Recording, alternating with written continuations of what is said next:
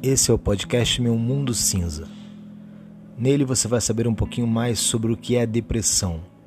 À luz de uma pessoa deprimida, contando para você como é ser uma pessoa deprimida, como é conviver com essa doença, conviver com as pessoas que ignoram essa doença, conviver com os familiares, conviver com pessoas no seu ciclo de trabalho, com as suas relações amorosas, como ela afeta o teu dia a dia.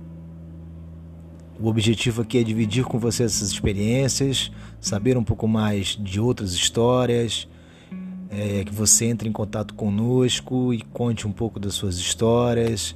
Eu vou estar contando as minhas. E esse é o barato de trocarmos essa ideia aqui com você.